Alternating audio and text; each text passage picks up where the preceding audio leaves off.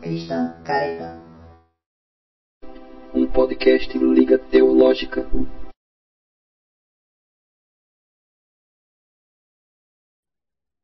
Fala galera, estamos ao vivo aqui em mais uma live da Liga Teológica. Hoje um tema muito massa. Daqui a pouquinho a gente vai revelar, mas é claro que você já viu aqui também. Né? O tema já está na nossa descrição aqui dessa live, desse vídeo. Esse vídeo e essa live não será realizado sozinho, não tem como a gente fazer. E detalhe, essa live aqui, ela já fecha um ciclo aí de meio século, na verdade, de 50 lives que nós estamos fazendo aqui. O tempo passa rápido, hein? Então eu quero já chamar aqui Pastor Vitor, que vai estar com a gente nessa live, o defunto do Paulinho. Chega junto aí, Pastor Vitor. Que beleza, que maravilha, que alegria! Estamos aqui de novo, né, para fazer aquela live marota, aquela live que a gente gosta, aquele bom bate-papo aí entre, entre amigos, né? Esperamos aí que a gente possa dar essa uma pequena contribuição aí no universo dos, dos super-heróis. Muito bem, e hoje também aqui com a gente um convidado muito especial, Pastor Alvarez. Chega junto aí, pastor.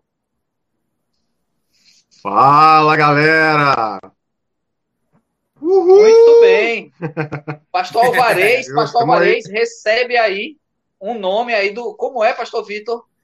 Ah, ele é o Bárbaro dos Tempos Modernos. O Bárbaro dos Tempos Modernos, arremesso é. de machado, né? Nosso pastor Vitor aqui, ele já, já tirou flechas, agora nós temos o pastor Alvarez aqui, o Bárbaro, né, dos nossos dias, e tenho eu também aqui, que gosto muito, né, a, a, o mais Aí, selvagem, o, o mais selvagem que eu já fiz foi jogar videogame. Uma molezinha.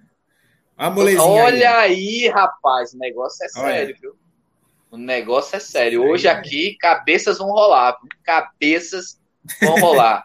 E também nos bastidores, a gente tem sempre o nosso oráculo, que está aí fazendo tudo acontecer aqui, o nosso querido Iago, não é? Que ele não aparece em vídeo, mas ele está por trás aí, ele é onipresente, olha aí, ó, já está digitando, já está escrevendo aí nos textos, olha eu aqui, que ele também vai estar conduzindo as imagens, as perguntas de vocês, da galera que vai chegando. E você que está aí no nosso Instagram, chega lá no canal do YouTube, porque a gente está ao vivo lá, lá você vai ver completo. Olha aí, Crise nas Infinitas Terras, uma das séries que me impactou na minha adolescência e numa fase que eu era muito criança e era proibido de ver quadrinho de adulto, né? Era assim que minha mãe tratava. E eu lia escondido, né? Crise nas Infinitas Terras foi uma dessas.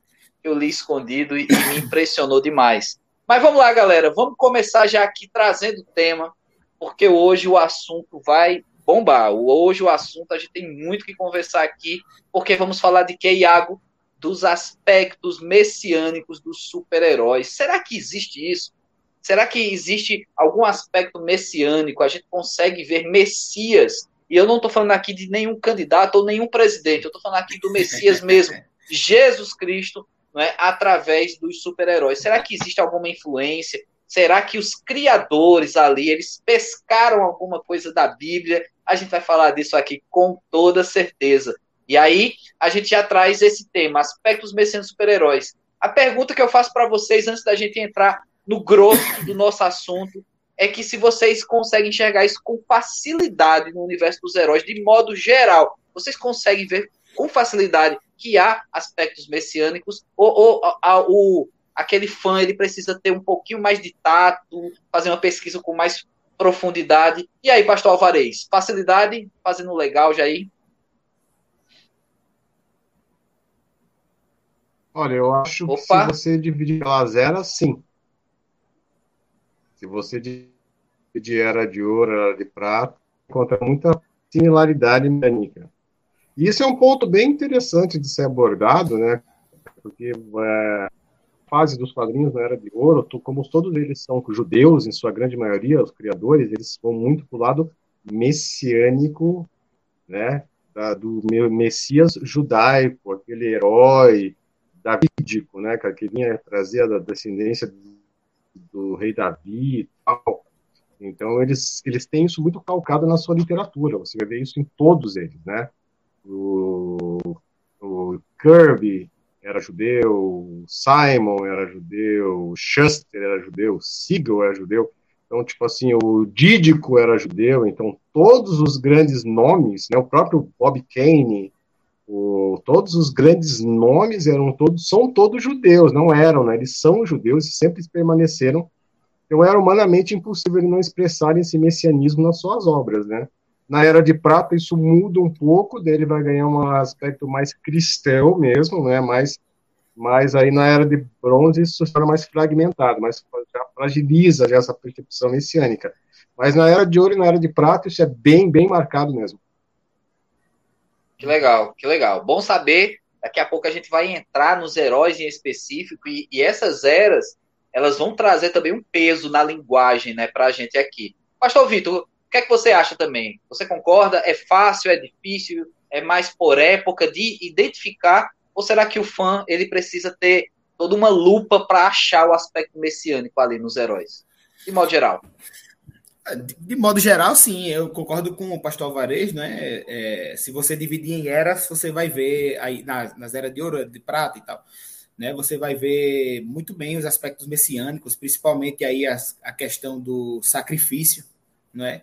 Que é que é muito muito trabalhado, a questão a, a, do Superman, que ele se faz homem, que a gente vai falar depois e tal. Ah, agora se você for para, como ele falou, na era de bronze ou até na era atual, né, realmente você não vai ver tantos aspectos messiânicos assim, não, né? O que é uma pena. E talvez isso esteja até totalmente relacionado com a queda de vendas, não é?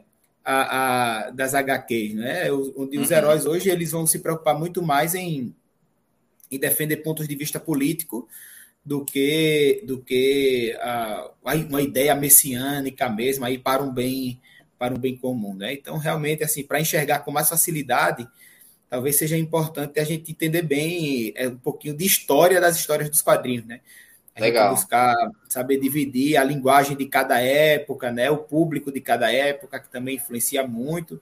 Mas assim, de fato, a gente encontra. Só que Hoje, menos, bem menos, mas ainda certo. encontra uma coisa ou outra.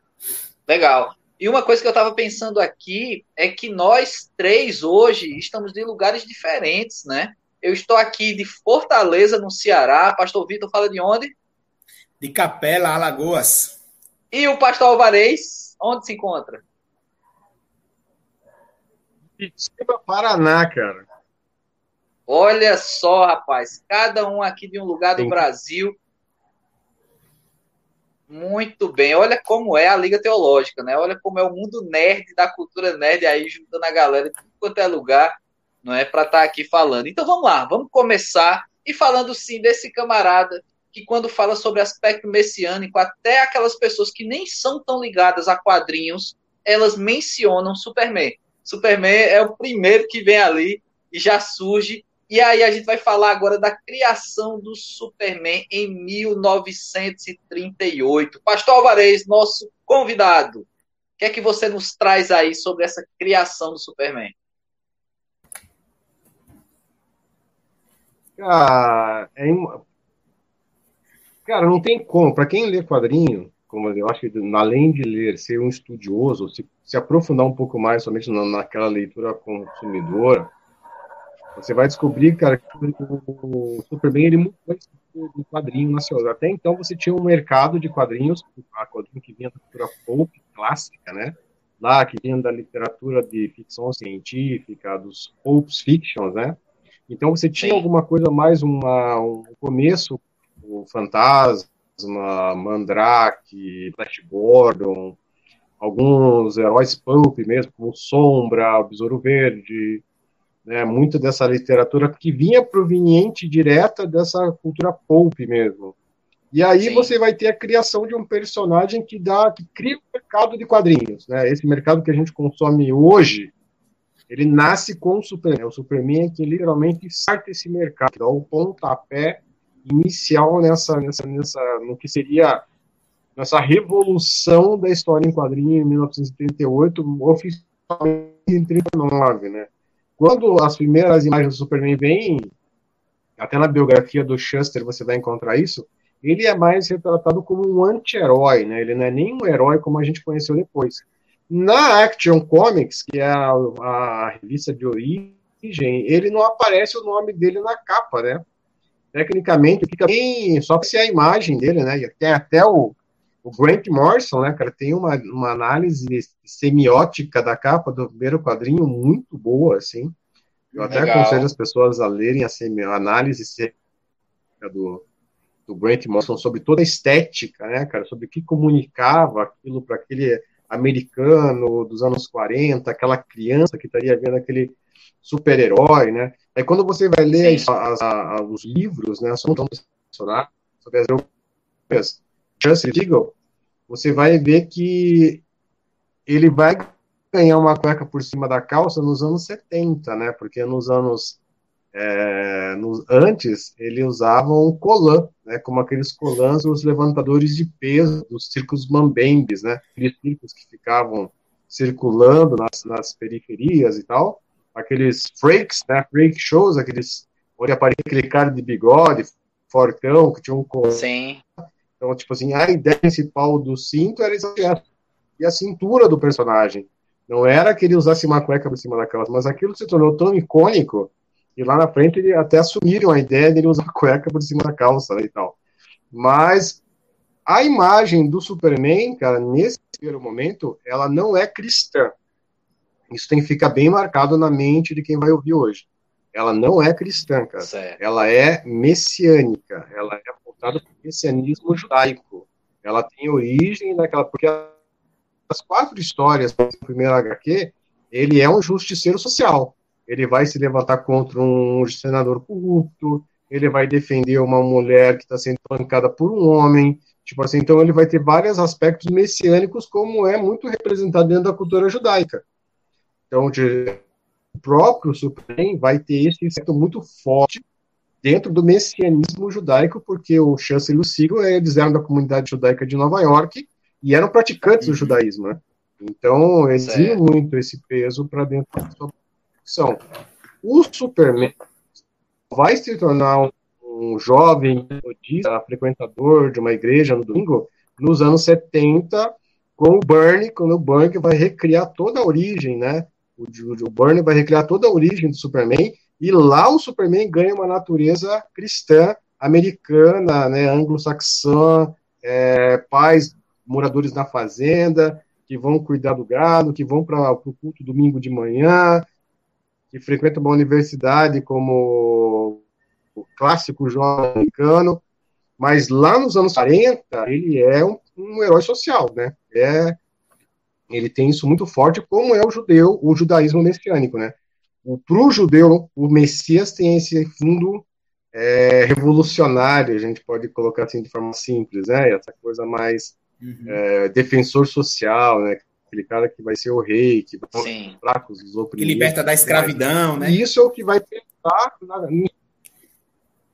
Exatamente, né, cara? Então, tipo assim, então essa é a característica. Você vai ver ele nas primeiras conversas dele com a Lois Lane, ele vai conversar com ela dentro desse aspecto, né? Tipo assim, então, para aquele homem americano dos anos 40, saindo de uma crise econômica violentíssima, precisando de uma ponta de esperança, precisando aquele jovem que não tinha muita expectativa, aquele jovem adolescente, o Superman vai vir como um eco de esperança para que a nação fosse uma coisa diferente. E ele vai ter esse peso muito forte, né? si vai trabalhar Legal. isso muito, imaginamos, até antes do começo da Segunda Mundial. Massa, massa demais. Pastor Vitor, ainda sobre esse Superman, o início aí, esse Superman, em a criação dele. Cara, é, eu li recentemente, né, esse, esse livro aqui, não todo, né, a molezinha, né, que é, é, a história das histórias em quadrinhos. Aliás, é a história dos quadrinhos nos Estados Unidos, não é? E ele, quando ele vai falar da Era de Ouro, né, ele, claro, inaugura aí o, com o Superman, né? Porque uma, uma das coisas que o Superman faz é inaugurar a Era de Ouro dos quadrinhos, não é? A, a, a, Era de Ouro é marcada pela, pela aparição do, do Superman, né? com todas essas características aí que o pastor Alvarez falou. Ô, Iago, bota aí, por favor, a imagem do Action Comics 1, que a gente Legal. separou. É, essa é a primeira é a primeira capa, né? E realmente a eu, eu confesso que eu não, eu não gostava do Grant Morrison, né? Mas eu, quando eu li o Super Deuses, que foi esse livro que o pastor Alvarez indicou, né, eu passei a ver, rapaz, o cara é bom, o cara escreve bem, porque aí você vai pegar principalmente aí as referências dele da Era de Prata, né? Que o Grant Morrison ele tem muita referência aí da Era de Prata, desde a década de 50 até o, o, o até aí 80, né? Com o Superman. Ah, ele, ele traz de volta o, o Batman de Zorenar, não é? Que é que é muito, muito que é um personagem muito icônico e tal. Mas é, e realmente a análise que o Grant Morrison faz dessa capa é simplesmente fantástica. Só que tem uma coisa que eu não sabia, né? E até comentei em off com o Léo e com o Iago. O Iago vai fazer aí, ele vai dar um zoom no símbolo do Superman. Ah, e que você vai perceber o seguinte: que não é um S. Não é? Dá para dar mais, Iago? É, você vai ver que não é um S, é uma serpente. Né? Olha é uma só, serpente. Rapaz. Isso eu achei muito legal. Eu vi, eu vi essa semana numa série de palestras que teve sobre iconografia e simbólica judaico-cristã. Quando eles trataram do, do Superman. Né? E por que a serpente? Porque ela faz referência a quem diga, né, como o Jerry Siegel e o Joe Shuster, eles eram judeus, a, a serpente que Moisés ergue lá no deserto, né, onde o povo olhava para ela, não é? e então ficava ficava curado. Ó, ó que legal, né? Infelizmente, assim, só, a, a, a, qualidade não era tão legal, não dava para perceber direito, mas quando a gente dá o zoom, vocês começam a perceber aí que de fato, né, a ideia é ser uma o símbolo ser uma serpente, né? Então aí a gente já vai começar a ver as características messiânicas judaicas a, a, do Jerry Siegel e do Joe Shuster. E é interessante porque o, o, o, uma, uma coisa que eles fizeram muito bem era justamente colocar os seus anseios nos heróis. Né? Mesmo que hum. muitas vezes isso tivesse de forma, de forma inconsciente, muitas vezes eles faziam isso. O Jerry Siegel, ele viu né, o pai dele morrer, né? E o, o pai do Jerry Siegel, ele foi morto a partir, é, foi um assalto, né? E o, o, o cara atirou nele, né? E tal. E aí ele e por isso que talvez uma das características do Superman é, é a pele impenetrável. Interessante. Né? Talvez expressando ali o desejo que ele tinha que o pai dele também tivesse uma pele é, impenetrável. impenetrável. Né? E é simplesmente fantástico. Então, com a criação do Superman, a gente vai começar a perceber algumas similaridades com a história de Moisés.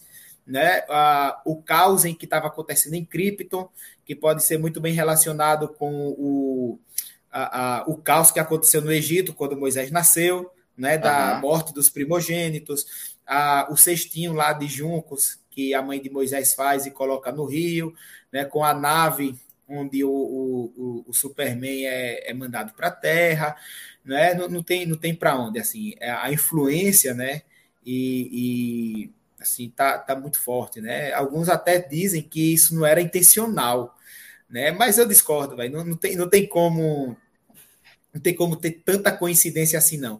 Né? Mesmo de forma inconsciente, não tem, não tem como ter tanta coincidência, não. É, é, é, assim. Tudo bem que eu acho que teve muita parte inconsciente, mas não tudo.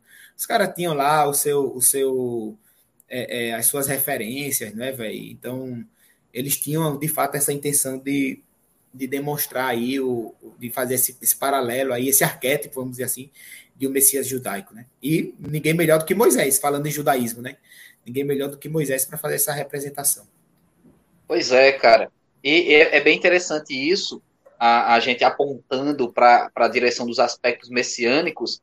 Porém, você também mencionou que ele traz aqui anseios, não é? E não apenas anseios pessoais, né? Existem também questões do momento em que o quadrinho está sendo escrito, né? E a gente também pode falar sobre a resposta à Grande Depressão, né? Sobre o que é estava uhum. acontecendo ali nos Estados Unidos, o que é que a, as pessoas estavam vivendo, que era não somente um anseio do escritor do quadrinho ali, mas era um anseio geral da comunidade, da população, né? E aí, Pastor Alvarez, como é que você enxerga a resposta né, em quadrinho, a partir dessa ideia do Messias, mas pensando também numa realidade local, numa crise social, como estava acontecendo naquele tempo? Cara, para você ter uma ideia, eu fiz uma live, eu lembro até hoje, o primeiro vídeo que eu gravei com o Daniel Lopes, em 2016, eu falei, eu abri a, minha fala falando assim, história em quadrinho, elas são mais do que ferramentas de entretenimento, elas são verdadeiras ferramentas de engenharia social. E quando Legal. você vai, às vezes as pessoas riem quando eu falo sobre esse tipo de coisa, porque ela tem esse poder, né, cara? Vamos dizer assim, o quadrinho, cara, é uma forma de comunicar uma ideia que você vai explorar de todas as formas, né? Ele te dá uma ideia da visão, ele te dá o visual, ele te dá uma linguagem de fácil acessibilidade e ele te dá uma comunicação barata. Então vamos dizer assim, cara, a 10 centavos, né, porque a, tinha que ser muito barato, ele alcançou uma mega população que literalmente estava sem dinheiro. E ele gerou no imaginário daquelas pessoas uma ponta de esperança, né? Tipo assim, cara, para aquelas crianças, tem imagens, cara, vamos tocar em eu sei que tem muitos livros de imagens dos Estados Unidos, nos 39, 40, que quem ganhava mais dinheiro no mercado eram os eram os jornais, porque todo o jornal era a ferramenta de comunicação mais importante que existia. E os quadrinhos passaram a, a ser a segunda forma de comunicação mais efetiva para um público específico, que eram jovens e adolescentes. Crianças, jovens adolescentes tinham na história em quadrinho uma ferramenta de, vamos colocar assim, se eles não estavam na igreja, eles estavam numa banca de revista. Você vê, assim, inúmeras imagens das crianças sentadas na calçada lendo histórias em quadrinhos. Porque era a única coisa que trazia um pouco de esperança. Como se você imagina assim, indo, to, você, você dava à criança o vislumbre de uma possibilidade de esperança, né, cara? Que existia alguém que poderia vir e salvar a situação. E aí você começa a ver que quando você começa a ler história, lógico, cara, para a gente poder, se a gente fosse entrar no, na atmosfera 1939 depressão, a gente tinha que fazer um mapeamento desde o final da Primeira Guerra Mundial, toda a questão da, do mercado bélico americano, toda a desconstrução da, da economia, lá com todo tipo de erro econômico que os Estados Unidos cometeu, até chegar na bancarrota da queda da Bolsa de Nova York, né, que é o grande ápice, né, tipo, de, e aquelas imagens fatídicas, os caras tiram na Golden Gate para se suicidarem. Sim. Então, então é, é, era bizarro, assim, o, o ambiente naquele período era muito estranho. E realmente precisava de uma, de uma ponta de esperança, cara. E o quadrinho veio como essa ferramenta.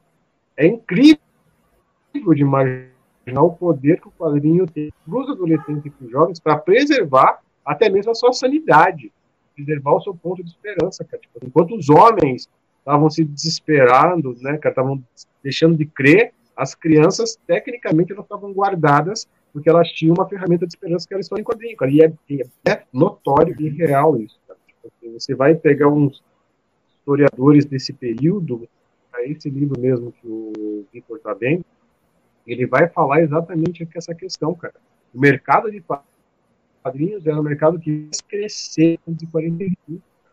O mercado de quadrinhos só foi derrubado porque no final do. Não, ele, ele tinha mais mercado que o cinema. Caramba. Ele ganhava mais dinheiro que o cinema Hollywood. Uhum. E, o, é e, o, e, eu, e eu acredito, cara, que o que o que o que o que o que, o, que a vamos colocar assim, cara, que a censura colocada foi colocada para barrar o crescimento crescimento do quadrinho, não foi para proteger a criança da violência. Uhum. Porque senão, cara, o mercado de cinema não teria crescido. Porque você começar a ver um crescimento do cinema nos Estados Unidos a partir dos anos 50. Antes, o que cresceu é o quadrinho.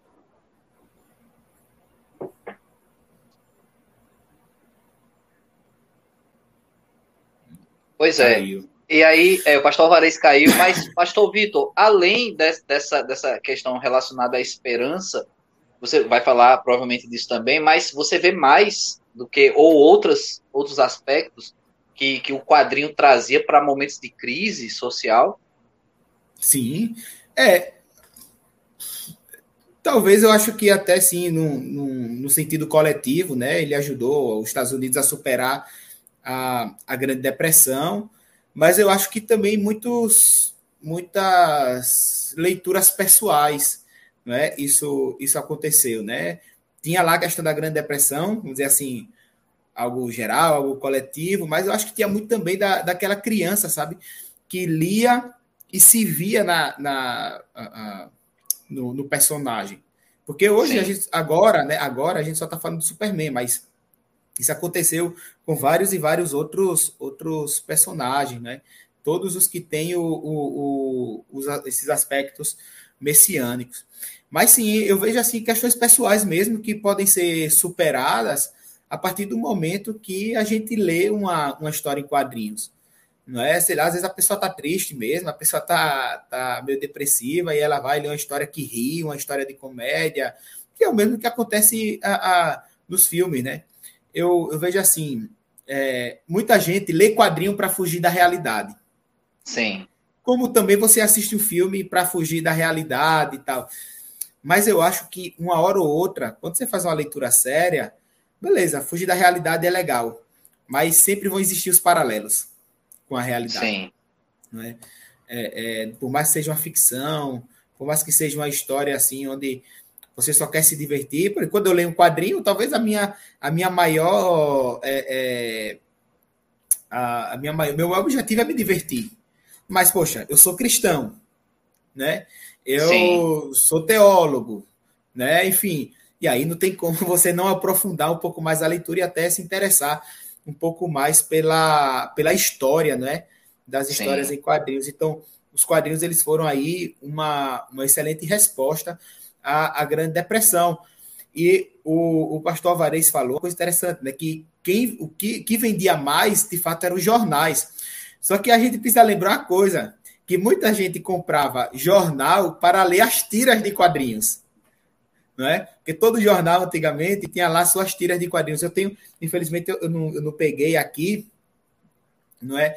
Que é o, o a, que foi a HQ lançada pelo Pipoque Nankin, os Sky Masters, né? Da força, das, das forças espaciais, que conta toda é, é, é uma, uma, uma história lá contada pelo Jack Kirby, que era lançada semanalmente nas nas, nos jornais, né? Todo em preto e branco e fantástico a história. Cara, você vê o Jack Kirby, que para mim é talvez o maior nome dos quadrinhos, os conceitos de nave The que King. o cara tinha, o, é, The King, né? Jack The King Kirby, né?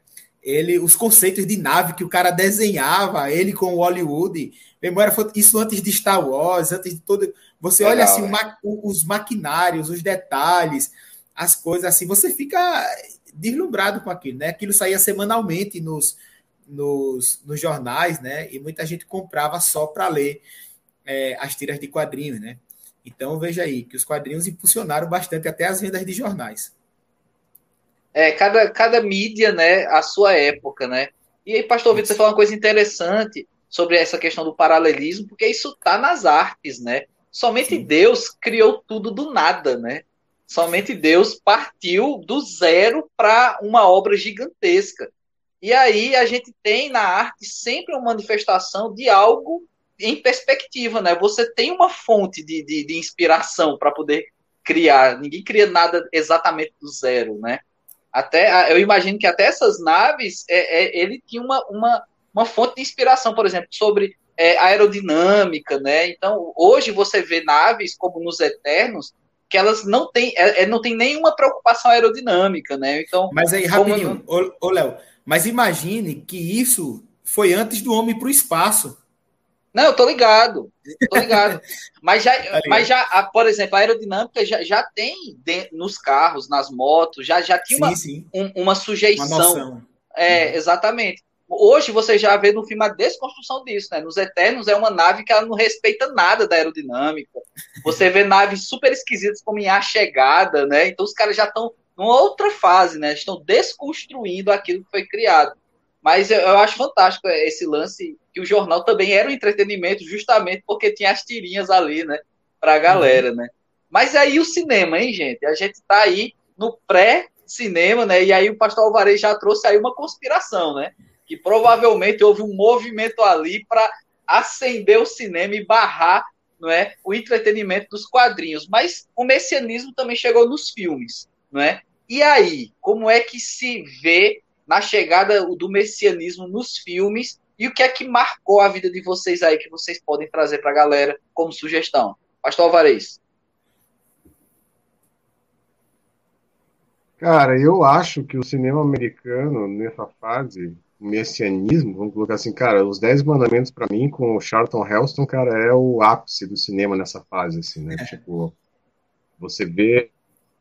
Eu acho, na minha opinião, cara, que não tem nada que seja mais grandioso do que você ver um cinema, um Hollywood se voltando para a Bíblia e fazendo o que eles fizeram com o filme daquele, né? Então, na minha opinião, a vitória do messianismo assim, ter um, um filme como Os Dez Mandamentos no cinema sendo apresentado, cara, porque quando eu comprei o eu comprei o filme, é, eu fiz uma compra uma vez do filme, né? Eu comprei o filme Sim. na íntegra. Aí você tem uma abertura, você tem um, um, ele é dividido em duas partes, né? Me dá uma parada, depois dentro faz uma narrativa bíblica do texto. Um, um cara, eles contrataram uma pessoa para estar no cinema Aí na abertura, ele faz a abertura do, da primeira parte do filme, depois o filme faz um break. Aí ele entra novamente e faz uma narrativa bíblica da continuação da história. Então, ao nível Cara, de, de produção para um filme, né, cara? Tipo assim. E a, e a quantidade de dinheiro, cara, vamos colocar assim. Se a gente fosse colocar em valores, era o valor de um Titanic, um valor de um Avatar, um valor de um Senhor dos Anéis. Era um épico, né, cara, pra época. E depois né, cara? Eu acho que Ben-Hur também foi um filme nessa mesma proporção, assim, né? Mas não tem, cara. Eu acho que os Dez Mandamentos, na minha opinião, para esse período do cinema, é o, o ponto alto, assim, né? Uhum. É, o, o, os Dez Mandamentos, ele é de que ano? É, é 60, é? Década de 60, né? É, Olha só, vamos. 60. Tá. Oi? É 60? Eu acho 60. É. Pronto. Porque é, é, e é interessante também, né? É realmente todo investimento no, nos efeitos especiais para a época, né? Olha aí, 56. O Tiago, o, o Iago já. O Tiago, ah, desculpa aí, Iago. O Iago, de novo! De novo! Iago já, o Iago já falou, 1956. E, tipo, e eu lembro que meu, meu, meu pai, na época, comprou. Logo quando a gente comprou um aparelho DVD, foi um dos primeiros filmes que meu pai comprou, né? Que vinha dois, dois DVDs, né? Porque o filme é muito extenso. E meu pai falando assim: ah, pai, na época a gente vê o mar abrindo no meio assim e tal, né? Foi uma, uma coisa maravilhosa e tal, não sei o quê. Aí quando a gente vai ver, claro que eu fui ver já bem depois, né? Aí você, oxe, é isso, né? E aquele negócio para hoje, né? Sim. Assim, os efeitos especiais bem, bem defasados, claro, né? Mas para a época foi uma coisa espetacular, né? Você imaginar o mar abrindo no meio e o povo e o povo e o povo passando, né? Mas assim, é, é antes eu, eu, vou, eu vou falar também do, do filme de super-herói, mas tem um filme que me marca muito também, e é um filme direto sobre Jesus, que é O Rei dos Reis que é de 1964. Né? Olha só. Eu, eu, eu assistia quando era criança aquele, aquele filme. Né? É um filme longo também. E, e, é interessante porque ele vai mostrar aquele Jesus hollywoodiano, né? Ele vai mostrar aquele Jesus que é. Tiveram algumas críticas aí no filme porque ele era muito galã, não é? Sim. E, e, e com, aquela imagem filmada de baixo para cima, não é? e tal, mas é uma, uma leitura muito interessante assim do, do, do cinema aí do ponto de vista de, de Jesus, né? Que é o Rei dos Reis. Quem puder assistir, assista, porque é um filme é, é, é espetacular. É de 64, né? É simplesmente fantástico. E se a gente for falar de super-herói, até o Iago até separou umas imagens aí, né? É, primeiro, é, é, antes, antes de falar de, de filme, Iago, coloca aí, por favor, aquela imagem da morte do Superman, né, que é inspirado na Pietà. Né, ele, ele já vai colocar aí, né, que é a, a daquela da, da imagem, né, do, de uma das melhores histórias do Superman. Né, isso aí Sim. já é da década de 90, né, mas existia aí um, um messianismo muito grande no, no Superman. Né, e aí a gente tem essa imagem que, para mim, é uma, ela, ela traz um peso assim muito grande para quem leu a história, né? A morte do Superman foi muito dramática nos, nos quadrinhos, né? E ela é inspirada aí no, na, na Pietà, né? Escultura bem famosa, Né? É por isso que eu não, não concordo quando eu, eu vi algumas pessoas falando essa semana que a, DC não tinha a intenção de, de, de expressar esse messianismo. Rapaz, você vê uma história onde o cara morre e ressuscita, uma história Sim. inspirada na, na, na, Pietà, que é Maria segurando o corpo do filho. Não é? Como, é, como, é, como é que ela, que ela não, não, não, não tinha né, essa, essa, essa intenção? O, o pastor Alvarez falou, é interessante, porque o Superman, a primeira inspiração dele é Moisés. Só que o público que lê é cristão protestante. Pois é. Né? Então, como é que o público vai receber? Vai fazer analogia com, com Jesus, né? Até porque também o judaísmo faz parte do, do cristianismo aí também, né? O, o judaísmo, a gente, nós, nós que somos cristãos, a gente lê o, o, o Antigo Testamento. Ah, mas tem o, o, filme aí do Superman da década de 70, né? Do Richard Donner, onde essa expressão messiânica ficou muito evidente. Né? Em dois momentos isso é bastante interessante. Né? No momento em que o Jorel envia o Superman para a Terra e ele faz é. meio que uma espécie de. Ele passa a bênção, né? para o filho, né? Aquela, aquela, aquela cena lá, aquele diálogo é muito interessante, onde ele fala: olha, o filho se torna o pai, o pai se torna o filho, você vai ver a minha vida pelos seus olhos, não é? Ali é como ele estivesse passando aquela bênção, né, pro, pro Superman e tal. E é interessante o momento também onde o Superman é, ele escolhe ser humano, né? Quando ele se veste de Clark Kent. E assim, é o único Clark Kent que a gente vai ter no Superman do Christopher Reeve, que é desengonçado, que é daquele jeito, mas bem mais caricato, né? Porque o Superman ele não era tão desengonçado como como no, no, no, filme, mas isso mostra muito assim o fato de, de, de, de, uma expressão messiânica muito grande, principalmente relacionada com Cristo, né? Onde a gente faz uma relação do Deus que se faz homem e a gente vê o Superman escolhendo aí ser, ser ser humano, né? É, e é, fantástico. Nos 952 tem uma parte onde o Superman ele pega um avião para viajar, né? O Superman pegar um avião e ele fala: Não, eu faço isso para eu me lembrar do que é ser humano. Né? Eu faço Legal. isso para me lembrar. É, é, ele eu poderia muito bem esquentar a água do meu café com a visão de calor, mas eu prefiro colocar no micro-ondas, né? para que eu me lembre do que é ser humano. Né? E tem vários é. filmes aí também de Superman. Legal demais, legal demais. E aí, para o pessoal que é Marvete também não ficar com raiva da gente, né? A gente tá reforçando muito aqui a figura do Superman. A gente tem que também virar essa página e também é, honrar né, essa figura aí da Marvel, né? Então nós temos aí o nosso querido Capitão América, né? Que é tão difundido hoje, porque o cinema realmente trouxe aí à tona, né? E, e inclusive fez ele ser muito maior do que ele foi nos quadrinhos, né? Como herói da Marvel. E aí, falando desse Capitão América, né? É, como também uma percepção ali a uma situação, a uma situação local, uma situação do mundo que o mundo estava vivendo, e a gente tem no Capitão América também um aspectos messiânicos. E aí, como é que vocês enxergam, Pastor Alvarez, sobre Capitão América? Aí é maldade, né, cara? Putz, eu, eu, falo que eu tenho um problema sério, cara, porque eu sou muito dividido nessa questão aí, cara, entre Marvel e DC, principalmente nesse período da Era de Ouro, assim. Porque o Capitão América, cara, eu, eu assim, na minha opinião particular, eu tenho o Capitão América numa pegada muito mais cristã. Se você perguntasse para mim assim, se eu fosse olhar com um olhar, hoje, como estu, alguém que estuda quadrinho, eu consigo fazer essa divisão, que o Superman é messiânico, né? Mas mesmo sem a a criança, ela tem uma influência cristã, mas ela vai fazer essa referência. Mas no Capitão América, cara, ela aponta para aquilo de forma direta. Tipo assim, não tem assim esse, esse gap, né? Não tem essa conexão com o judaísmo. No no, no elemento é, é como se você pensasse assim, você tem o Espírito Santo, o Steve Rogers, o Capitão América já habitava dentro do Steve Rogers, só precisava ser ativado, né?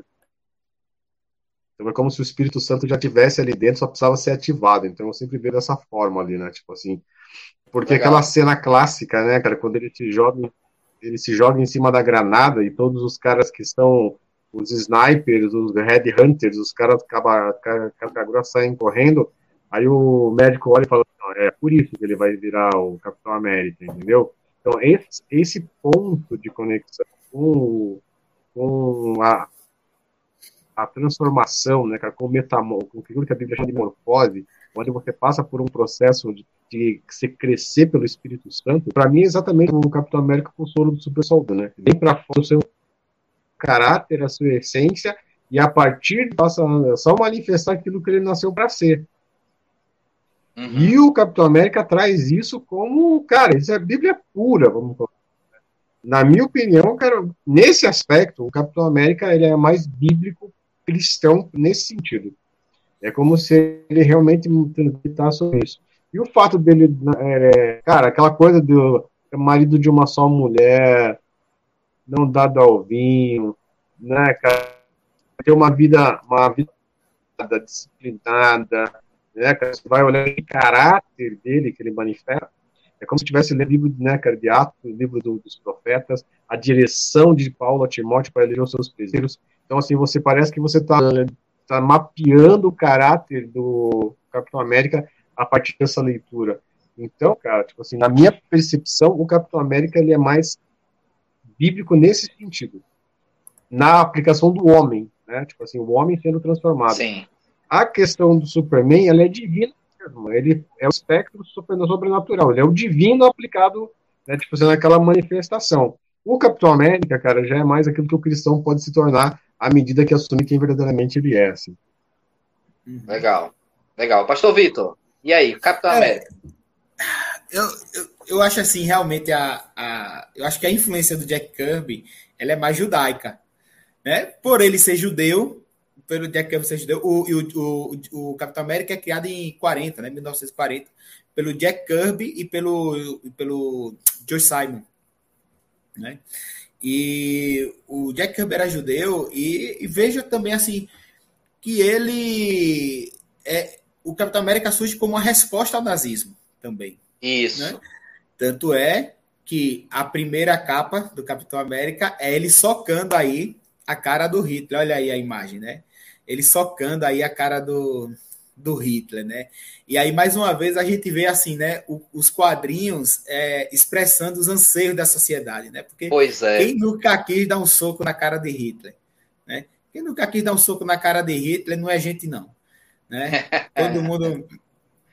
Todo mundo já quis, já quis fazer isso, né? E, e tem, inclusive, uma história interessante, né? Com Jack Kirby, que tem aqui que ele estava trabalhando, e aí chegou uma galera lá é, é, que era a favor do nazismo dos Estados Unidos, mandando. Chegou na, na porta da, da Marvel, né? Da, que, que, antes, que, não, que não era Marvel antes, né? E, e ali eles é, é mandaram ele descer e tal para descer para sentar a mão dele, né? Oi? Oi? Timely Comics. Era Timely, Timely Comics. É. E aí e, e mandaram ele descer para aceitar Timely a mão Comics. dele, né? Isso. No, no Jack Kirby. E o Jack Kirby, antes, quando ele era mais novo, ele fazia parte de gangue, né? E aí Caramba. ele. E aí é, a história conta que ele chegou, é, dobrou a, a, a, manga e foi lá bater nos caras sozinho, né? lá, mas parece que terminou no, no, no, não tem nada, não. Parece que os caras ficaram com medo e tal, alguma coisa assim. Daí ele foi lá descer, porque não, é isso mesmo, né, o, o nazismo e tal. E veja, então, Jack Kirby, ele, ele era judeu e estava tendo toda aquela perseguição, né, é, é, do judaísmo, né. Agora, realmente, eu acho que o, o que o pastor Alvarez fala tem muito sentido, é, porque é aquela questão de como a gente recebe, né. É, nós somos cristãos, então é mais fácil realmente é, o, a gente vai perceber de forma mais evidente é, as características cristãs do, do Capitão América. Ele é assumidamente cristão, né? O Capitão América, né? Quando você imaginar assim, poxa, é impossível o Capitão América não ser, não ser cristão, né?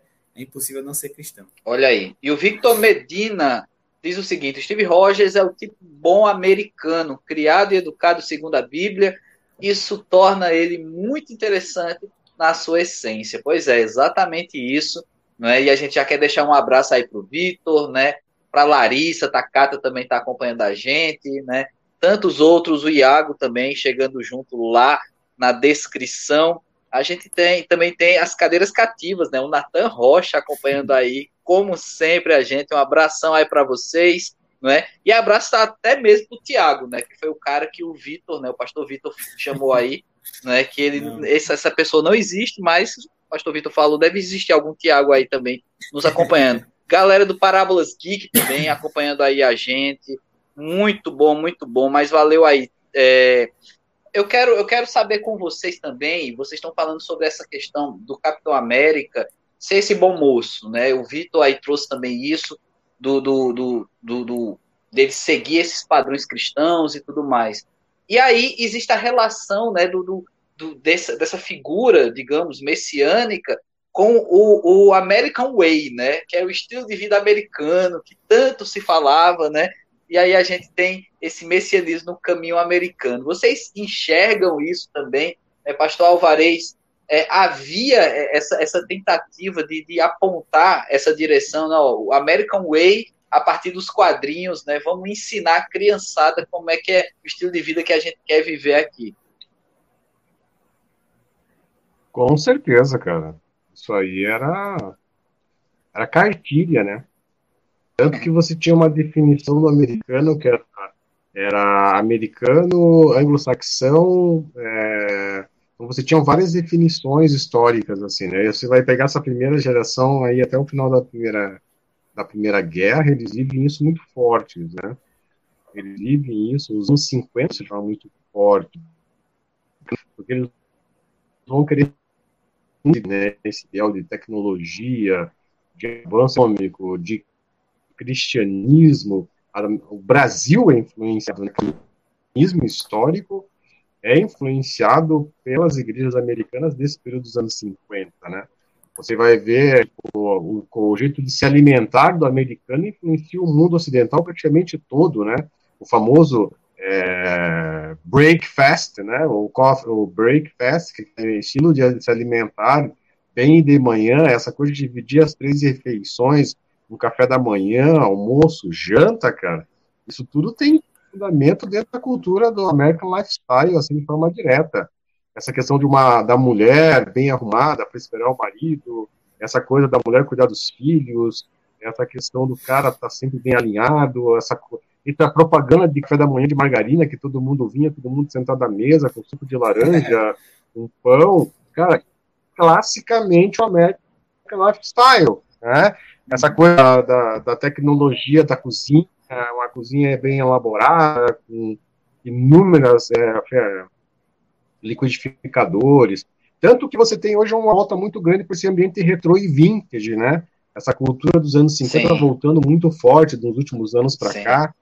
Né? Então você via que isso era muito forte. Isso vai perder força com a guerra do Vietnã, né, cara? A guerra do Vietnã é o verdadeiro tiro no pé da cultura americana, né? Tipo, é aquela, aquela guerra sem propósito, né? A guerra ela é efetiva quando ela tem propósito. Então, tipo assim, Mundial era uma guerra de propósito. Você tinha que defender a humanidade de um, de um, de um líder e vários decentes que eram loucos, né, cara? Tipo assim, então, era uma guerra de propósito. O Vietnã era uma guerra inútil. Sem propósito nenhum, né? Era é a briga de cachorro no, no portão. Que você abre o portão, ele só se olha, né? Tipo. Guerra do Vietnã era praticamente isso, cara. Politicamente falando, era isso, né? Era o Vietnã do Sul contra o Vietnã do Norte, era a Rússia, soviético de um lado, americano do outro. Ninguém ganhou.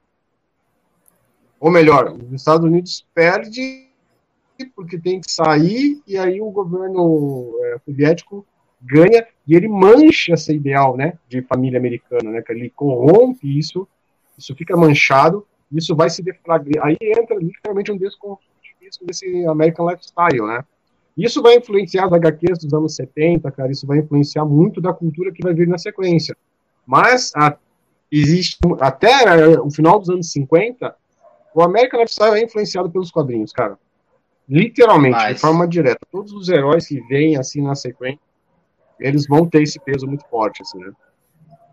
Demais. E o Superman Aí, também, cara. Ele tá de reta para fazer essa ponte. Legal, legal. O pessoal Marvete vai brigar, viu? Pastor Alvarez, a gente tá no Capitão América, ele sempre traz um Superman no final. O pessoal vai ficar com raiva, viu? Se, se ligue. Mas aí, ó, Parábolas Geek, falando uma coisa bem interessante. Eu, eu, vou, eu vou passar a palavra para Pastor Vitor, mas olha, Pastor Vitor, olha o que diz aí. Parábolas Geek.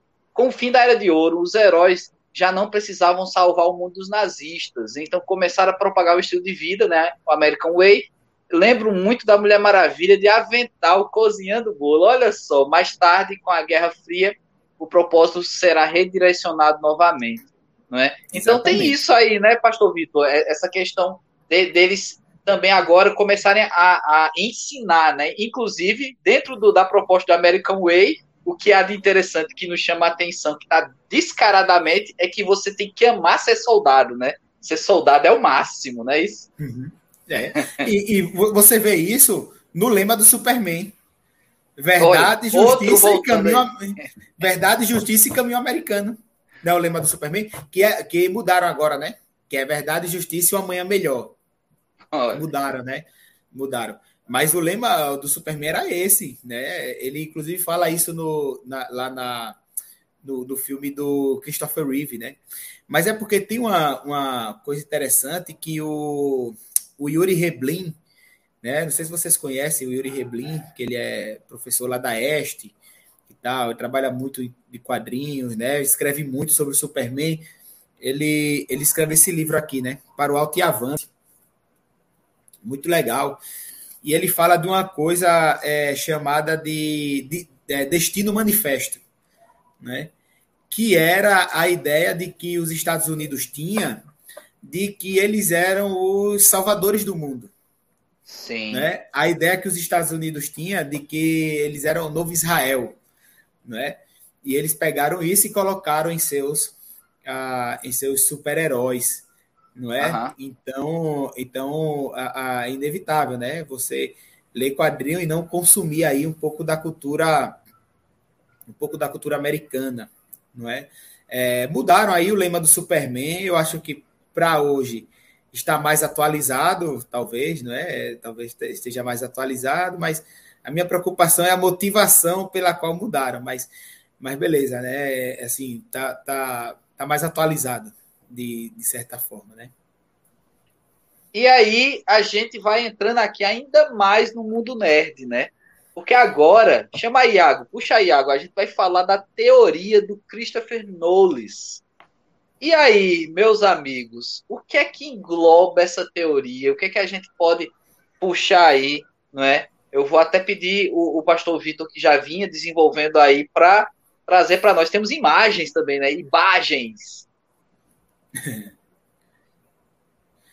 É, o, o Christopher Knowles, ele escreve esse livro aqui, né? Ok. É, nossos, nossos deuses são super-heróis, né? Que é fantástico. E aqui, ó, o Iago. Eita, agora ele tirou. Isso aí, muito bem. Tá parecendo, tá parecendo aquela, aquela mulher lá do jornal que fica. Agora, essa câmera, essa câmera. Essa, essa câmera. Aqui, né? é, é, Nossos deuses são super-heróis, do Christopher Knowles, onde ele vai falar assim de toda a influência da religião no, no mundo dos super-heróis, né? Não apenas do do cristianismo, né? Mas do é, é mitologia egípcia, é, vai, vai falar um monte, um monte de coisa aqui, né? Inclusive, ele vai falar do culto ao herói, enfim. E aí, ele traz uma teoria sobre os, os heróis, né? Que os heróis eles são classificados de diferentes formas. E aí, o Iago pode até colocar a, a imagem agora, né? Aí que a gente tem, que é como ele define os, os super-heróis. Né? Legal, cara. Ele vai dizer que no super-herói existe o, o mago, né? O mago que aí já, já diz tudo, né? O Doutor Estranho, todo, todos a Zatanna, né?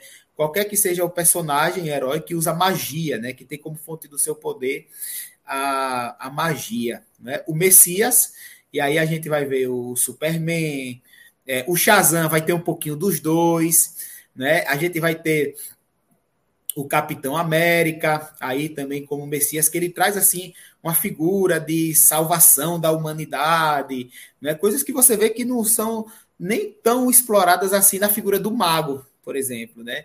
Essa Sim. questão do, do, do Messias, salvação da humanidade. Inclusive, é interessante porque uma, uma das fraquezas do Superman é magia, né? É uma das fraquezas dele, é magia e, e kryptonita, né? Então ele não é Sim. um mago, né? O Superman. Você vai ter a figura do Golem, né? Que remete à mitologia judaica, a, de, uma, de, uma, de um ser que é criado do barro, né? Que tem alguns poderes, tal. Isso, tá, isso engloba lá na, na mitologia judaica, que ele vai falar como sendo o, é, o anti-herói. Né? O Golem é o anti-herói. O Batman, porque o anti-herói, nesse caso aí, é aquele herói que age por na margem da sociedade. Né? É aquele que certo. age, é o fora da lei. Né? O Batman, Justiceiro, Demolidor. Né? Geralmente o Golem ele é um humano, um ser humano, que se torna um herói sem poderes é, especiais. Mas aí você vai ter assim um pouquinho também do Homem-Aranha, né? E aí, apesar de ter alguns poderes e tal.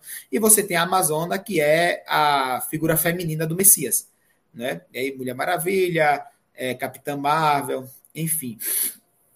Mas eu quis trazer essa teoria para cá, porque em qualquer que seja o aspecto, vamos dizer assim, do super-herói, se ele é mago, se ele é o Messias, se ele é o Golem, se é a Amazona, você vai ter o princípio os princípios messiânicos neles. Né? Os heróis eles foram criados nesses princípios, né? E o que eu acho interessante nos heróis aí da era de ouro, da era de prata, é justamente uma certa inocência que você tem neles, né? Sabe aquela hum. utopia de um mundo ideal, né? Você tem ali no o Superman do do John Byrne, né, da década de 80, uma das melhores fases, se não a melhor fase do, do Superman, você falando, é, ele, uma das histórias que ele começa falando, ele diz assim, o Superman ele tem o poder de dominar o mundo, mas tem a sabedoria para não considerar essa possibilidade, não é? Ah, então, seja qual for o tipo de herói, você vai ter aspecto messiânico nele. Você vai ter o sacrifício. Poxa, você olha para a figura do Batman, né? O que é que o Batman sacrifica por, por, ser, por ser o Batman? Né? A própria Mulher Maravilha renuncia lá sua a, a ilha Amazon, a ilha das Amazonas, né? Temícera. Sim. Para se infiltrar no mundo dos homens, não é? E isso é simplesmente fantástico, né? O mago também que vai, vai ter lá seus, seus sacrifícios, a renúncia, né? A própria história do Doutor Estranho, ele precisa renunciar seu sua sua seu como é que fala?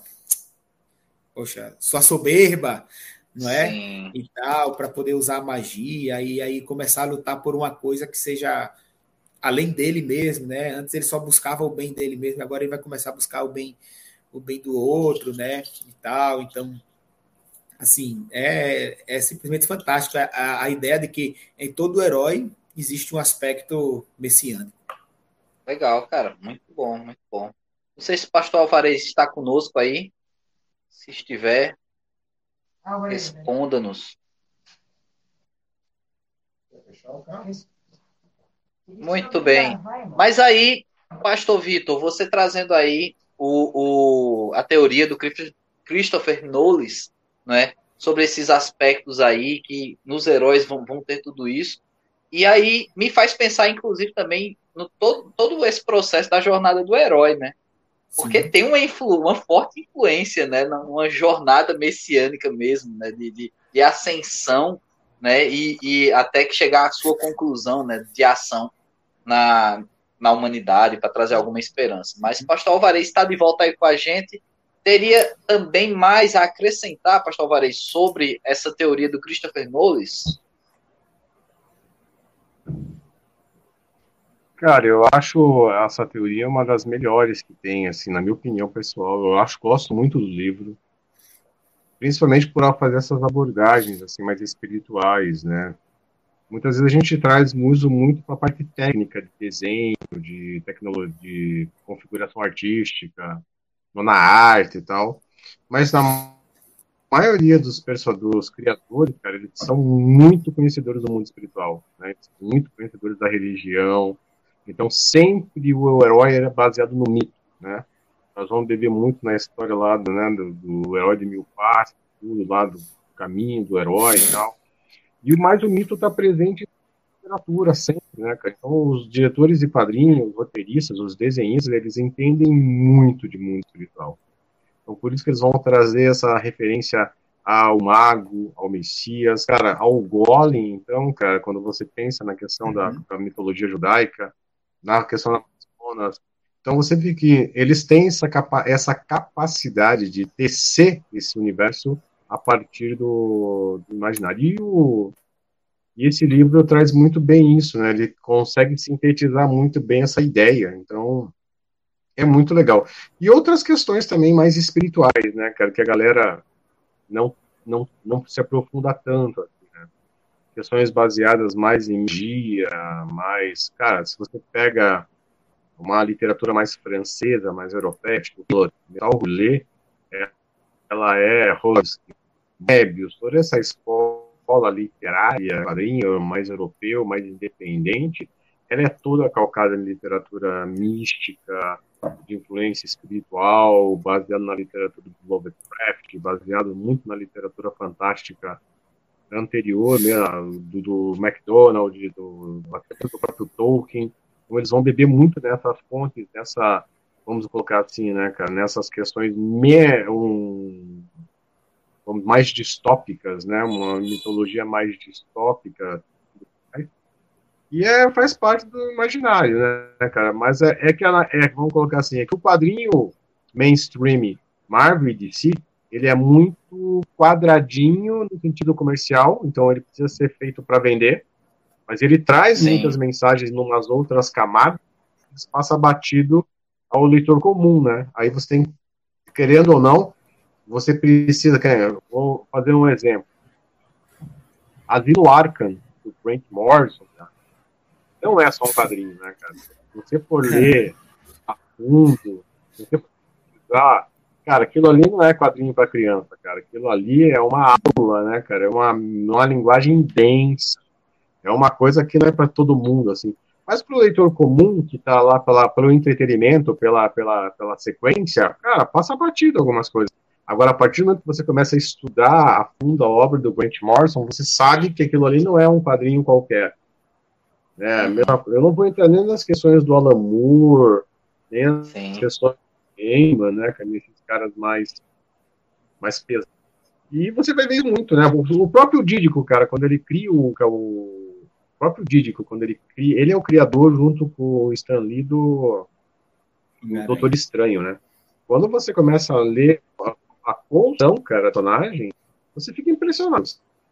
Assim, as narrativas com que ele é o rendimento dele é virtual.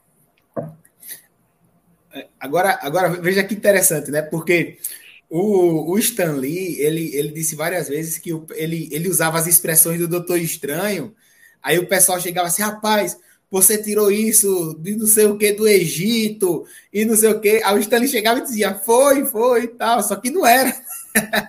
né? Isso aqui não era e tal. O Stanley era muito era, era aquele bonachão, né, velho? Era aquele cara que, que, o bicho era, era um gênio, né? É. Era um gênio. Fantástico, fantástico.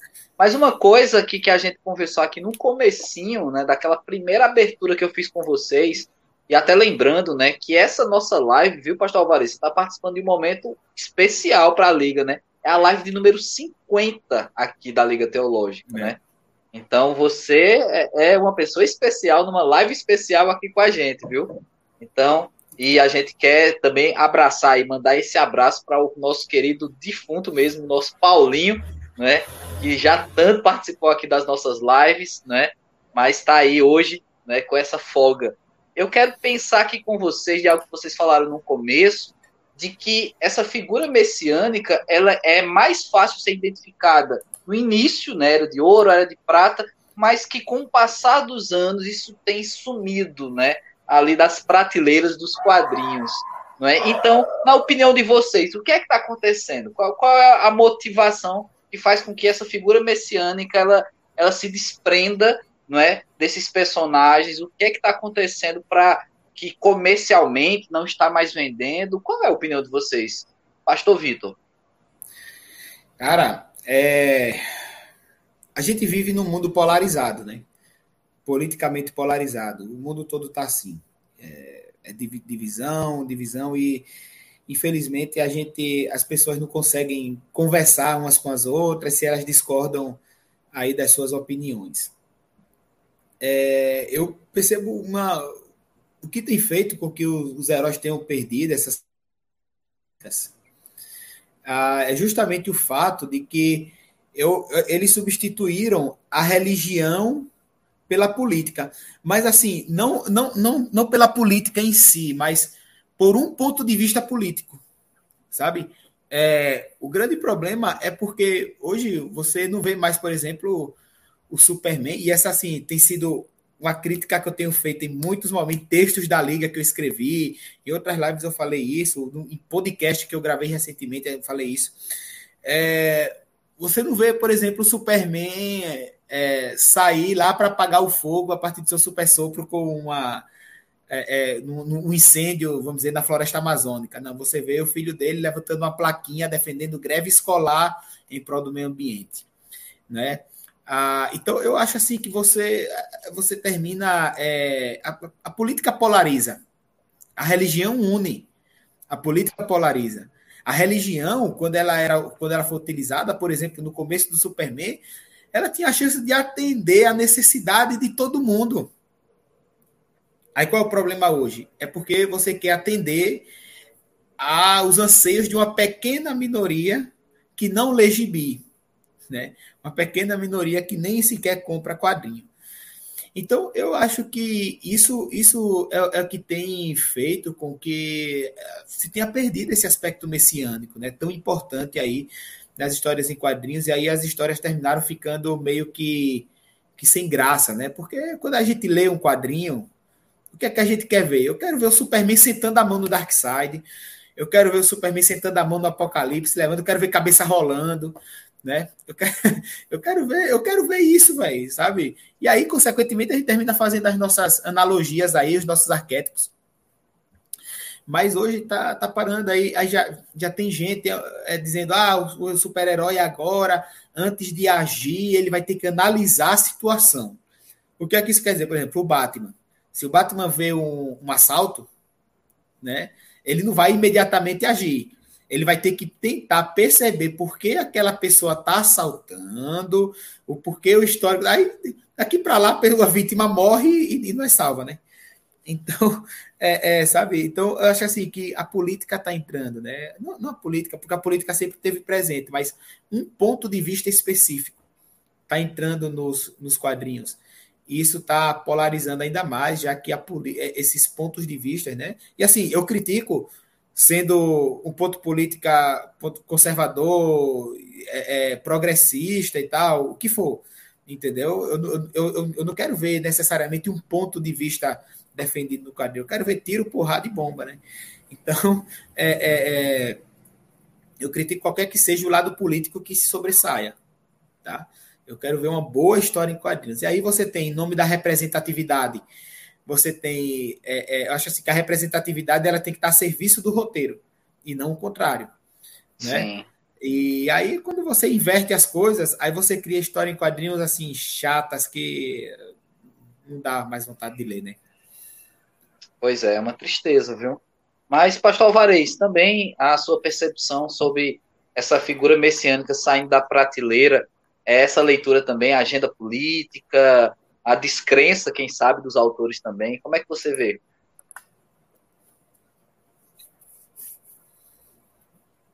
Cara, eu acho que vai um pouquinho mais além só do que a questão política, vem pela questão cultural também, né? Tipo, é, com tudo isso que o Vitor colocou, eu acrescentaria mais uma questão de desconstrutivismo cultural mesmo, né? Você pega é, a própria arte hoje, né? Ela está distante do criador, ela, tudo que é, no, que é físico, né? Então, então ela está muito des, des, ela tá muito fragmentada. Então o, você desconstruiu o mito do herói é principal para a desconstrução dessa dessa sociedade como eu sempre digo, cara, que o quadrinho, uma ferramenta de engenharia social, é, ele está exatamente nesse, nessa lacuna, né?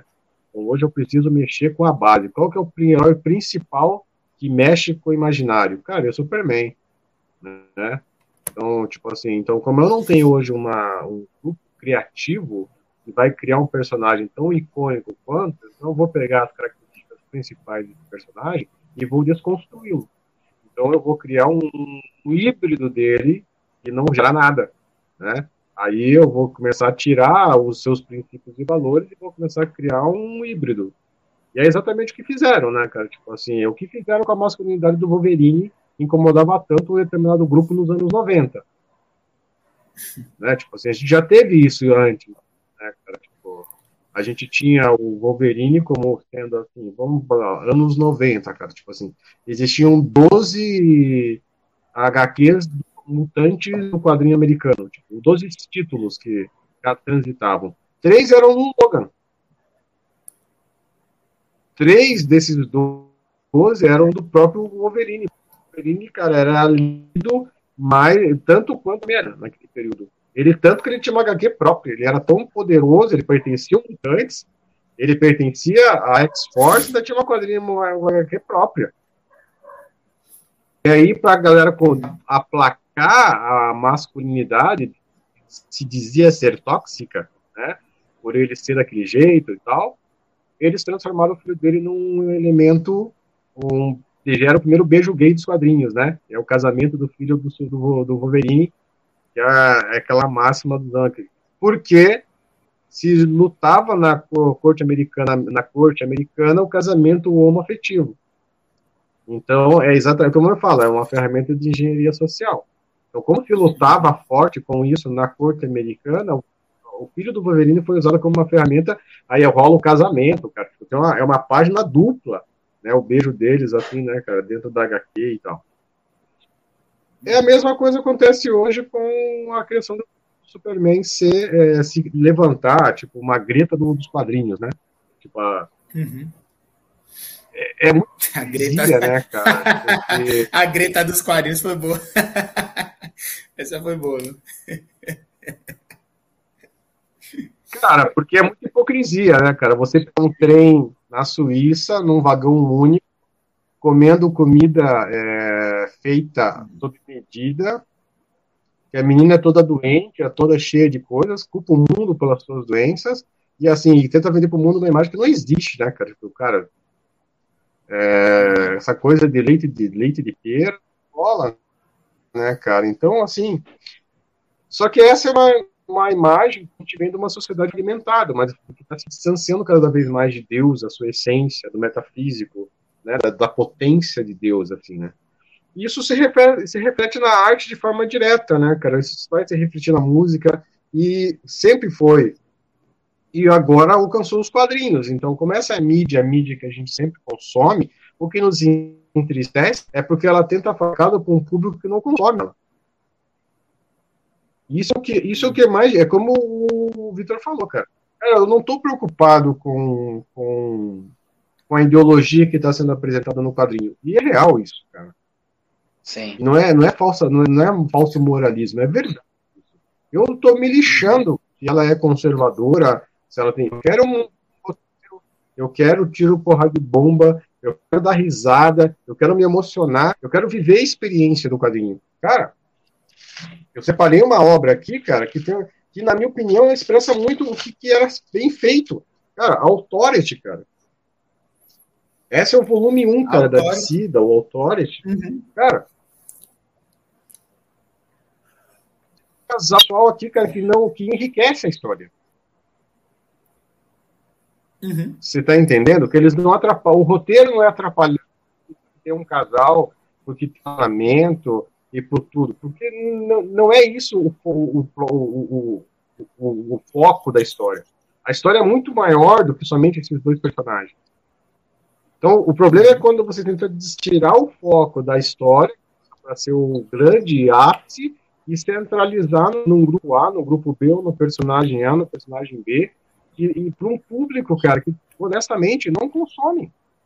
O que consome é 0,0001%, cara. Então, aí você pega o quê? Você pega o mercado hoje de mangás, né? E não, não tem compromisso com, essa, com esse mercado, que tá passando o quadrinho assim, cara, a 300 por 1. Uhum. É. E aí, aquela massa. Assim, quem perde somos nós, somos os consumidores, né, cara, que estamos perdendo. Aí o que, que a gente vai ter que fazer? A gente vai ter que voltar ao que, a, gente, ao que a bolha fez ano, há três anos atrás com o mercado. é, qual, é, me perguntaram uma vez qual era a melhor fase para ser nerd. Eu falo, cara, a melhor fase para ser nerd é agora. Porque você consegue comprar tudo que você não conseguia comprar quando você era adolescente e não tinha dinheiro. Pois é. É verdade. A fase do John Byrne está sendo toda republicada. Aí eu tô lendo, né? Do, do, do, Superman, do Batman, né? Do John Byrne não, né? Do Neil Adams e tal. Cara, é... eu tô comprando eu tô comprando o um novo Lobo Solitário. Cara, isso demorou para ser lançado no Brasil. Eu levei 20 para conseguir ler um mangá do Lobo Solitário quando eu li pela vez o Roninho do Frank Miller quando eu tinha 13 anos de idade. Olha, olha, olha o tráfego. Uhum. Eu li Ronin quando eu tinha 13. Fazia uma menção, créditos ao Lobo Solitário. Eu levei quase 10 anos para conseguir ler um Lobo Solitário, porque não, não vinha para o Brasil esse tipo de coisa. Uhum. Hoje você compra na Amazon, cara, chega na tua casa no dia, se duvidar. Ou no dia o seguinte. Grátis. Então, essa é a melhor fase. É, frete grátis vai acontecer. Cara, a galera vai começar a vai, vai consumir Flash Gordon, a galera vai voltar a consumir Besouro Verde, a galera vai voltar Sim. a consumir o Sombra. Fantasma. A galera vai voltar Fantasma está sendo republicado. Fantasma também está sendo republicado. E tem. Fantasma. É. Cara, nunca parou de ser publicado, né? Tipo assim, é que o mercado brasileiro não consome. Não mas é o mercado da Austrália e de alguns países da Europa consomem até hoje Fantasma, né? E o mais louco, cara, que tem uma editora americana que no Brasil foi lançada pela Pixel. Eles fazem aquele compilado, né? Eles pegam as tiras, juntam todas as tiras no, no anuário, cara, e lançam, cara. Cara, você tá comprando a mesma coisa que a galera fazia nos anos 50, você tá fazer hoje, né? Você está comprando o Pipoca e Nanquim, cara, pelo quarto ano consecutivo, é a melhor editora do Brasil fazendo o quê? Relançando o clássico. Uhum. Pois é. Agora, você leu Copra, do Pipoca e Nanquim? Alguém Ainda não. Cara, não, não eu comprei os dois volumes. Imagine assim, um Esquadrão Suicida com liberdade criativa. É fantástico, é fantástico. Ele traz muito dessas, dessas coisas, né? A viagem, o quadrinho, o quadrinho underground, né? As viagens do, do que tem lá do Copra é, é de assim de você ficar doido mesmo. É muito bom, muito bom. A viagem da pega. E assim, né? É, é eu, eu, eu, eu, vou, eu vou também assim me aprofundar um pouco. Recentemente eu aqui na, na igreja, né?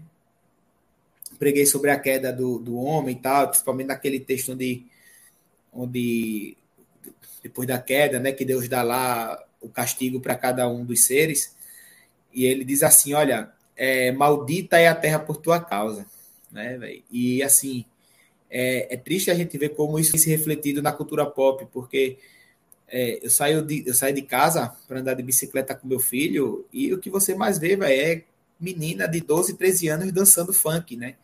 Na, na rua, né? Na rua, na rua, né? E é, é uma cena triste, assim, velho. É, é, lamentável, né? Essas meninas expostas aí a, a perigos, essas meninas é, é, é, aflorando aí a sexualidade, a sensualidade, numa idade que ela deveria estar tá brincando, né? Tá brincando Sim. de boneca ainda, né? E isso tudo vem se refletindo na arte, né? Como o pastor Alvarez falou, né? As pessoas estão se distanciando aí de, de Deus, né? E é por isso que, que nós, como cristãos, precisamos estar inseridos aí na arte, porque para tornar a arte, né? A, a, a, as pessoas perceberem o propósito real da arte, que é perceber Deus, né? A arte é uma das coisas que mais revelam que Deus, que Deus existe, né? Então, é, é, quando o ser humano ele, ele expressa uma obra artística, ele está buscando a eternidade, né? A gente tem falado isso muitas vezes. Mas, infelizmente, existem as deturpações, né? Que é obra aí de, de Satanás, né? E ele deturpa a arte, né? É, em vez de buscar a beleza, né? As pessoas terminam buscando o instinto, né? E aí... Pois é. é você termina, assim, uma degradação incalculável, né? Umas consequências incalculáveis aí para várias pessoas. Pois é, eu, eu, eu tenho um dos quadrinhos que, eu tenho assim de, de, eu quero emoldurar, sabe assim, que eu, que eu sou apaixonado, né? Eu gosto demais da, do desenho, né, do Alex Ross, é Kingdom Come, o Reino do Amanhã, né? E é, é engraçado que o Reino do Amanhã ele tem um plot onde os filhos dos heróis clássicos eles não sabem mais ser heróis, né? Eles estão detonando. Parece menina superpoderosa, vai salvar um, um cachorrinho e derruba um prédio, né? E ali é, é, eu vejo que o Reino da Manhã é, é, foi profético, né? Porque os filhos, digamos, os quadrinhos, filhos dos heróis clássicos, hoje não serve mais para nada, tá destruindo tudo, sabe? Assim, aí tem que retomar os, os, os, heróis clássicos, né? Tem que ir para as antigas para poder refazer tudo outra vez. Então, Kingdom Come, né? O Reino da Manhã, para mim, hoje, batendo martelo aqui, para mim, é profético. Aquele quadrinho é profético, né? Não é, não é, não é à toa que é, que é inspirado no Apocalipse, né? Então, Exatamente. Profético. Totalmente Exatamente. Profético. Mas diga aí, olha aí, o Natan Rocha, a sociedade. É. E na visão ah, do filho de pastor. O Alex Exatamente. é filho de pastor. Exatamente. É. A sociedade mudou tanto, ó, o Nathan colocou aí, que as crianças começam a pensar e agir de forma que não combina com a sua idade. Isso é reflexo do que a cultura e a sociedade causou com tanta mudança assim. Exatamente. Né? A coisa está caminhando aí para uma desgraça mesmo, total. Mas, inclusive, o Natan aí já fez a sua propaganda, né? 40 dias, você foi na Time. E, e, o Paulinho tá aí também. Eu sei que eles estavam aqui dialogando, né, na, entre eles, né, Parábolas Geek, o Paulinho, o Natan, né, o Vitor também falando ali nos comentários.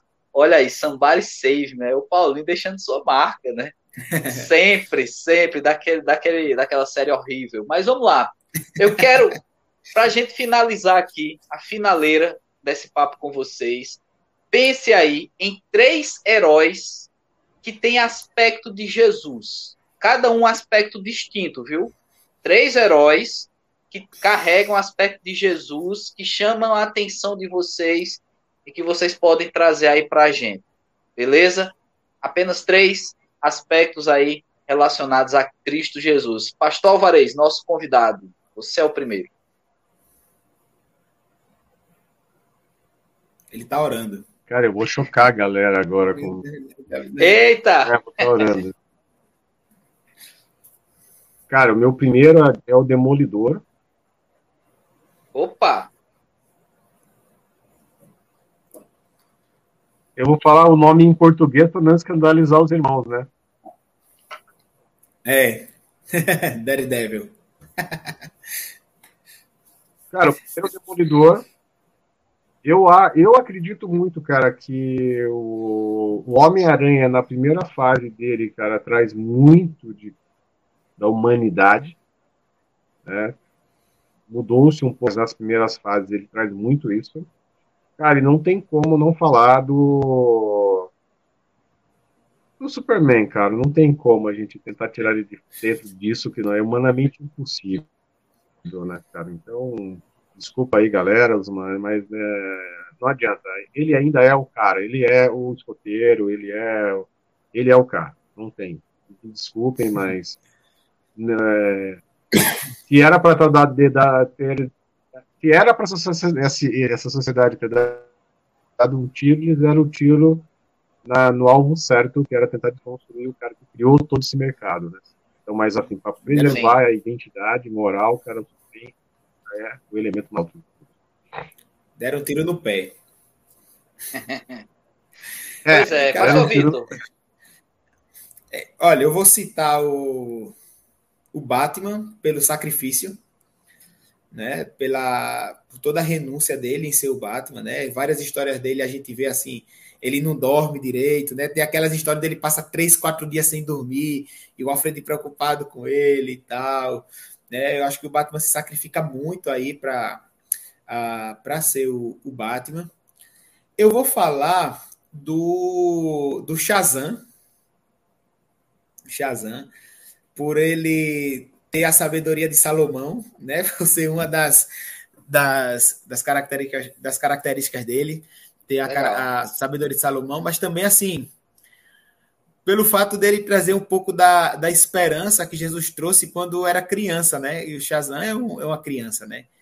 Que, que se torna adulto quando, quando. Aliás, ele não se torna adulto, né? Ele continua sendo uma criança, mas com um estereótipo diferente, né? Quando ele. inclusive tem uma, uma nos 952, quando o, o, a, equipe se, a equipe da Liga da Justiça se reúne é, para decidir se o Shazam vai entrar ou não na, na Liga da Justiça, o Batman defende que sim, que ele tem que entrar, porque ele é uma criança. Mas quando ele está transformado, ele tem a sabedoria de Salomão. Né?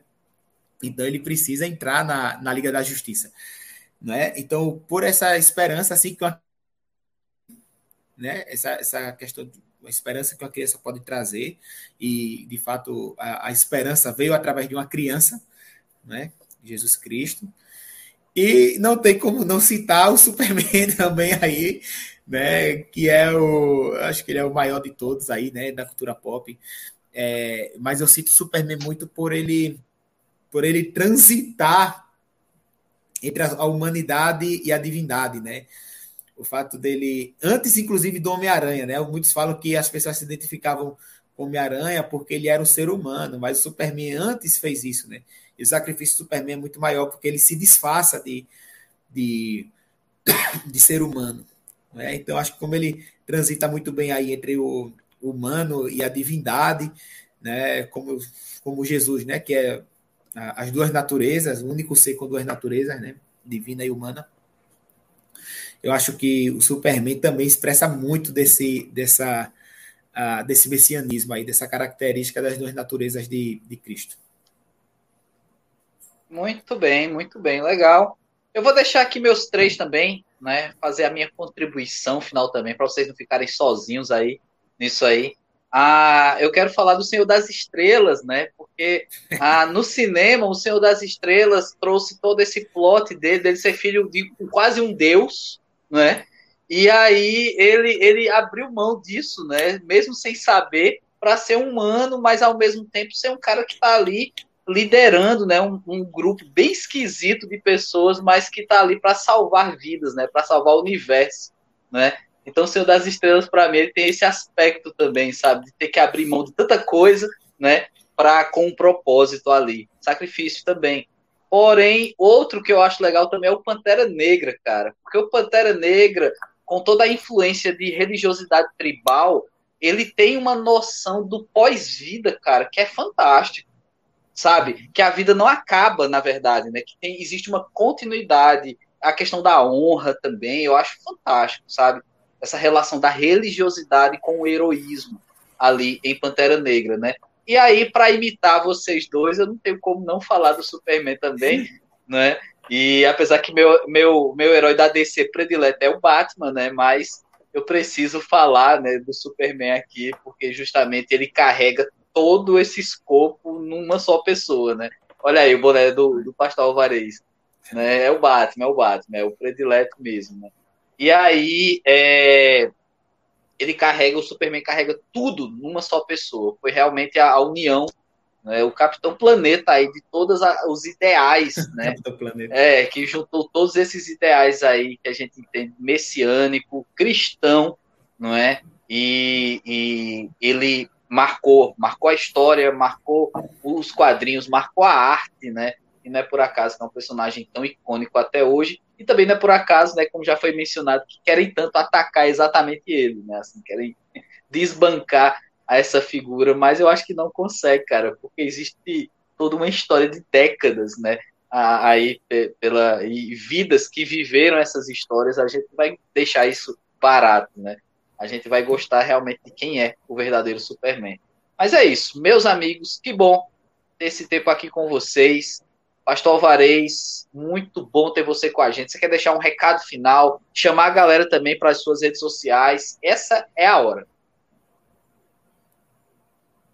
Fala galera, então eu vou deixar vocês. A gente tem duas redes, né? Que é o canal Cristão Geek, que é em parceria com os amigos. Eu criei um canal parte chamado Santas Nerdices, né? Então ali eu coloco ali é meio que plataforma, né? Tipo assim, eu pego muito material da galera e compartilhando, né? Então serve tanto como para eu divulgar algumas ideias, mas mais como uma plataforma mesmo. Muito quadrinho nacional, muita coisa cristã de forma independente. Eu gosto muito de divulgar coisas mais ground, assim, do meio cristão coisas menos mainstream. Então, o Santas Nerdice tem essa pegada e eu faço o meu momento Tolkien ali, né, cara? Eu sou meio apaixonado pela obra do Tolkien também, mas não quero ter um canal sobre Tolkien, né? Então eu faço ali um momento Tolkien ali, já tem um bolseiro que faz um trabalho excelente, não quero criar uma concorrência, porque o Rafa é meu brother, né, cara? Então, é, fica ruim. Então eu coloco ali uma pitadinha de Tolkien, uma pitadinha de Lewis, Legal. uma literatura, um, alguns, alguns aí que eu considero importantes, muita coisa do Destro, do Doutrinador, Super Puma, galera que está criando um quadrinho independente. Vamos divulgar o material do Felipe Polgores também, que vai sair daqui a pouco, e também vai sair coisa nova. Tem muita gente cristã produzindo material de qualidade, então fica aí as minhas redes sociais, cara, e se alguém quiser, até o final de, de, de dezembro eu estou lá fazendo 100 dias de leitura bíblica no meu canal pessoal, Valês Caetano, às 6 horas da manhã. Então a gente está no dia 75. Se você ainda quiser concluir, a gente acabou de entrar no Novo Testamento. São 13 versículos, 13 capítulos por dia. Então, se você quiser encarar essa comigo, é mais que bem-vindo. Muito bem, então tá aí. As redes sociais, Pastor Alvarez, um prazer ter você aqui conosco nesse quinquagésima live né, da Liga Teológica. Muito bom mesmo, tá aí as redes sociais, segue aí. Olha aí, recado do Paulinho, show! Grande abraço para o amigo Pastor Alvarez, um prazer recebê-lo sempre, né? O Paulinho que, que é, uma, é uma versão do Pastor Alvarez, né? Ou o Pastor Alvarez é uma versão do Paulinho, né? Eles são, né? são uma a versão do outro ali. Mas, é, antes de passar para o Pastor Vitor fazer o encerramento aí, clássico das nossas lives, né? Eu quero dizer para vocês, galera, que a gente está aí né, na, na, na, semana com tudo o que a Liga Teológica traz. Claro, pelo Instagram, a gente está ali funcionando diariamente, trazendo novidade. A gente vai ter também um religar essa semana, análise de filme. Então fica ligado, fica ligado. Vitor, tem algum spoiler aí? Sim, é, o, dois spoilers. O primeiro é para dizer que o, que o Paulinho é uma versão mirrada do Pastor Alvarez. Né?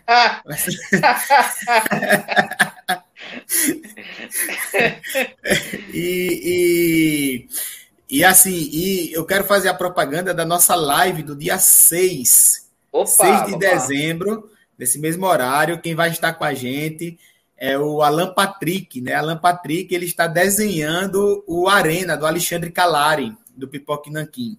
Legal. Né?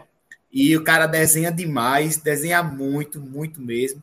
E a gente e ele vai vai vir aqui falar com a gente sobre arte e espiritualidade, né? Então, esse é o spoiler aí da live do dia 6 de dezembro às 9 horas. Ele vai estar com a gente aqui. Show, vamos ter o Patrick e o Bob também, né? A gente pode chamar ele para estar com a gente. Ok. E, e que mais? Vai ter análise aí, ó. Quinta temos análise de Ghostbuster, mais além. E sexta Muito sobre bom. Power Ranger. Rapaz, só nostalgia aqui, né? É. Só nostalgia essa semana. Muito bom mesmo. Eu ainda não vi esse filme, né? Então não vamos dar spoiler aqui. Mas eu fiquei empolgado, viu? Com a reação de vocês, eu fiquei empolgado. Deixa eu perguntar, ô Pastor Alvarez, você assistiu o, o Caças Fantasmas, mais além?